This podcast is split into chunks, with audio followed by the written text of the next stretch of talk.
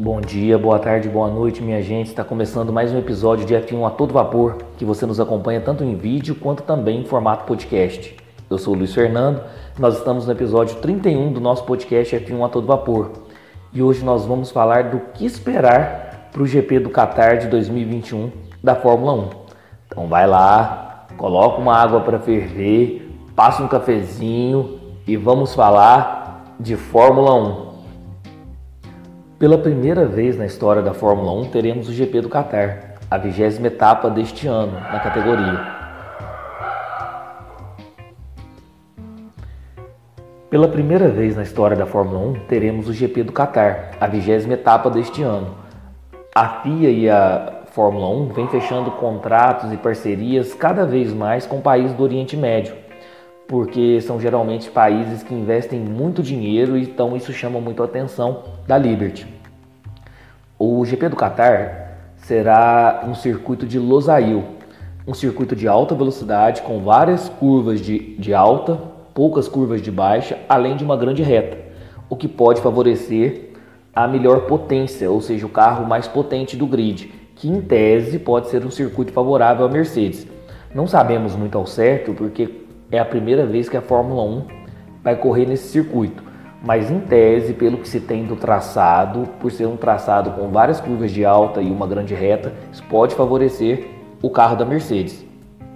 O circuito de Losail teve sua estreia no ano de 2004, recebendo a MotoGP, que vem sendo realizado todos os anos.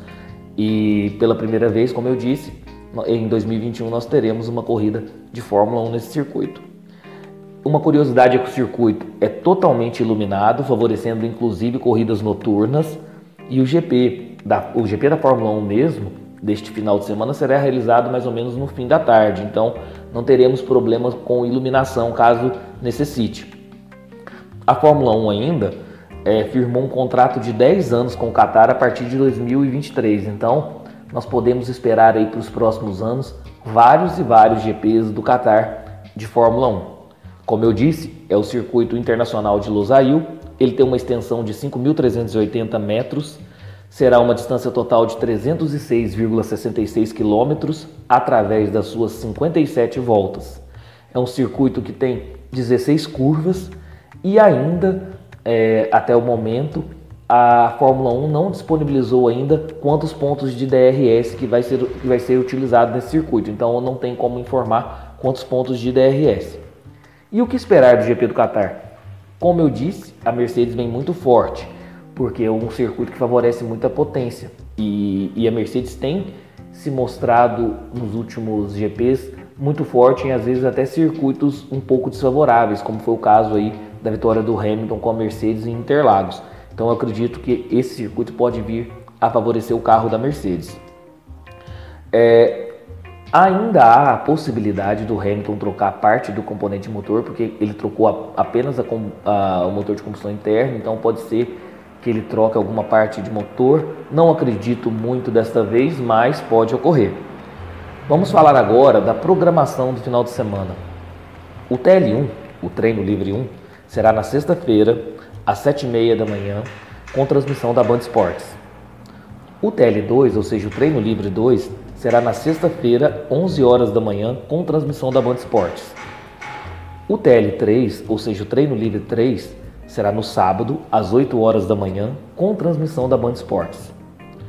O Qualify, ou seja, o treino classificatório, será no sábado, às 11 horas da manhã, com transmissão da Band. E a corrida será no domingo, às 11 horas, com transmissão da Band. Vamos falar agora dos meus palpites aí para o final de semana. É, eu acredito que seja uma pole position de Lewis Hamilton, por conta do que eu falei da Mercedes vir forte para esse circuito de Losail.